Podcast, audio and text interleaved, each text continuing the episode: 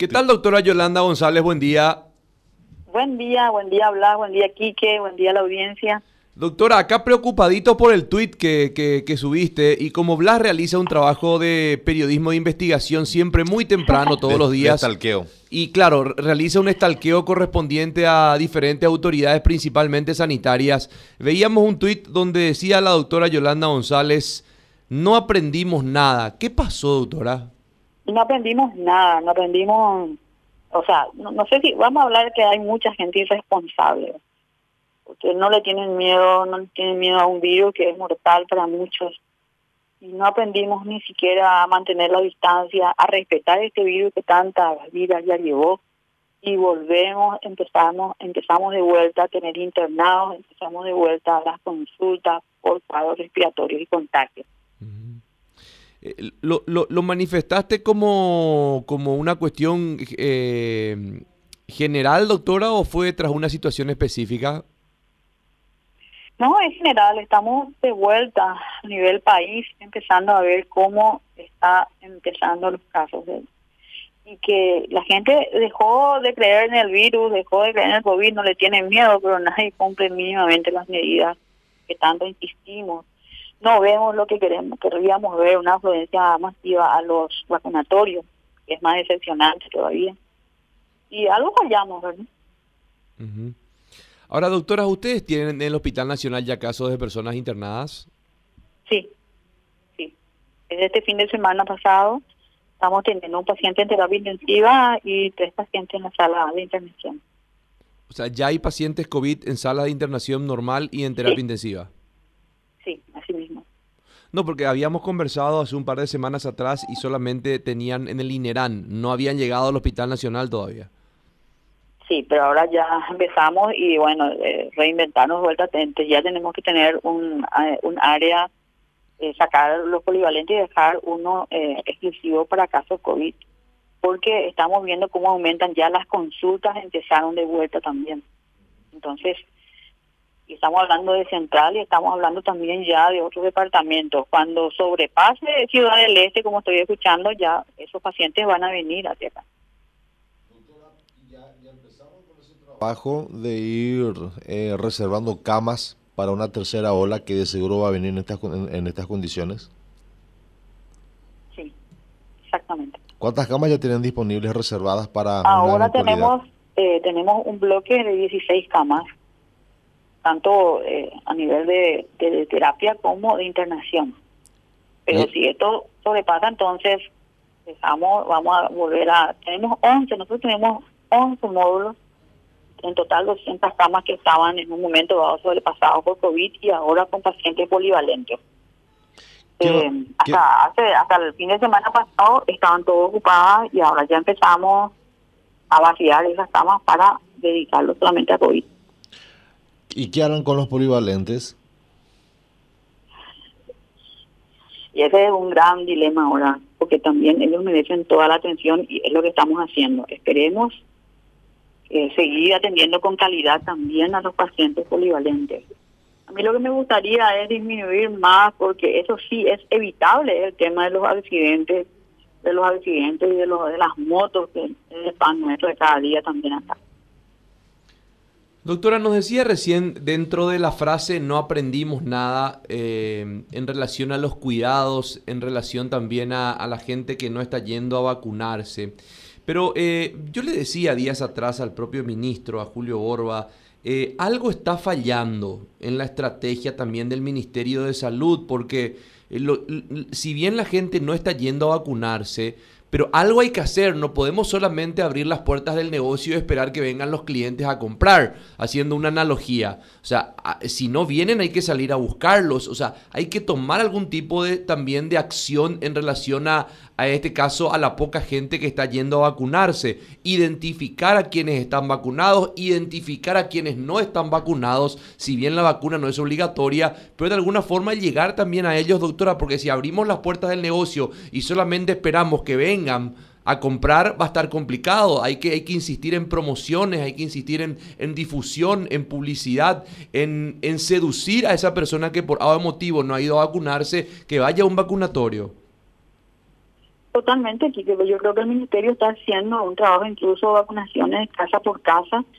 También nosotros como hospital de repente le convencemos a todos los acompañantes de familiares que vienen y están acompañando sus pacientes para que se vacunen. De una u otra manera le convencemos porque acuérdate que en el nacional aproximadamente mira, hay más de 90 consultorios, más de 1.500 personas y 1.500 pacientes por día están viniendo a las consultas.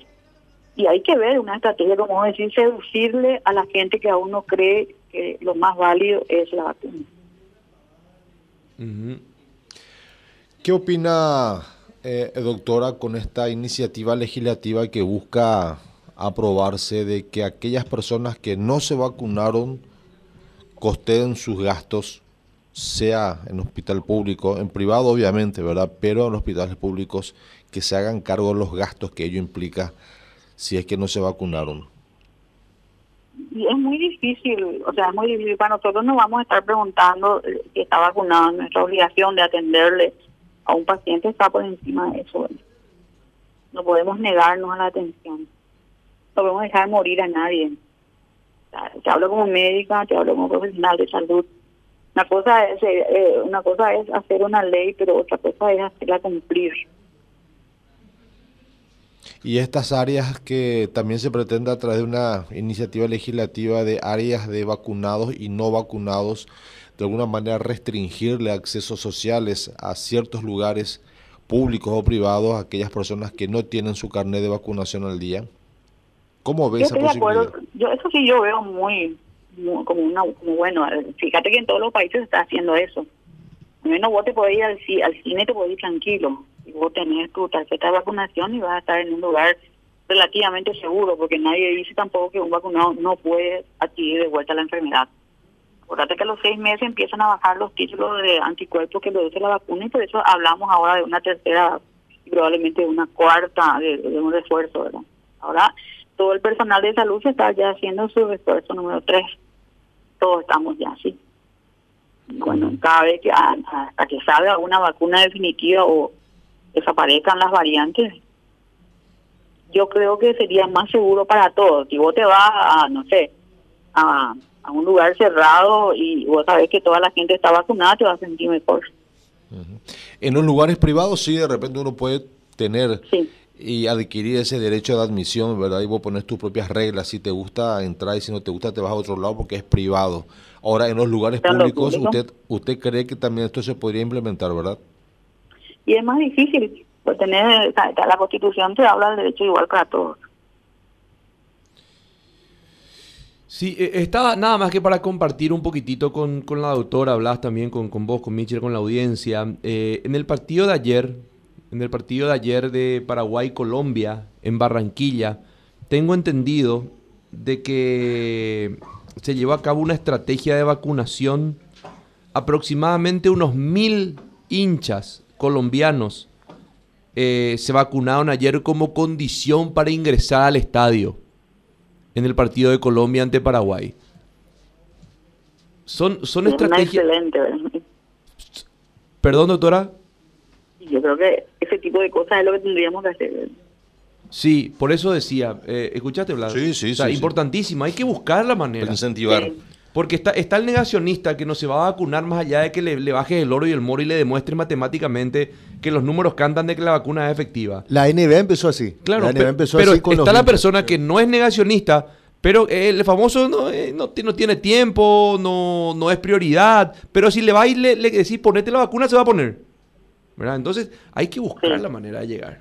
Hay que buscar la manera de llegar hay que buscar alternativas, hay que buscar estrategias y como yo creo, también nosotros en el hospital a todos los, acompañantes le estamos tratando de convencer y le llevamos al vacunatorio. Eso hacen los jefes en la urgencia, entonces están vacunando entre 40 y 50 personas que están viniendo, porque también le explicamos el peligro de, de entrar a una sala, acompañarle y contagiarle a los propios enfermos. Dice tratamos de convencerles. ¿Qué les dice esas personas para que ustedes traten de convencerles? No, eh, ellos no es de tratar, es como vos decís, quizás por falta de tiempo o no se acercan o no quieren ir a formar fila, entonces es lo más rápido es ofrecerles ahí y hacerles ahí. De alguna manera eso es. Y le estamos convenciendo con eso. Ahora vamos a ver, porque tenemos una afluencia, yo te digo, acá ingresan más de 2.000 personas por día en este hospital. Y también el tema decepcionante es que ya nadie ni controla la temperatura en todos los lugares, digamos, de acceso, los lavatorios están caídos, no no tienen ya, nadie nadie ve ni en los shopping ni en los supermercados, está ya controlando. Todo se declaró sobre. Bueno, doctora, muy agradecido por esta conversación y te pido por favor, ante cualquier irregularidad relacionada a Blas Barrios, me, me estés notificando, por favor. Blas, vos me podés decir la irregularidad de Quique, ¿quién, ¿a quién le podemos denunciar? No, no, eso no se, eso no se maneja, doctora. ¿Qué- Eso qué- no se, qué eso- no se maneja, ¿Qué doctora. cosa, doctora, quiere saber? Y si, mira, dice si hay alguna irregularidad con respecto a hablar. ¿Y las irregularidades aquí qué cómo hacemos? Te paso al privado, no te vas a preocupar. ¿Cómo que al privado? ¿Por qué Sí. vos entras del privado con ella? Te paso al privado y manejar porque la, la información es poder.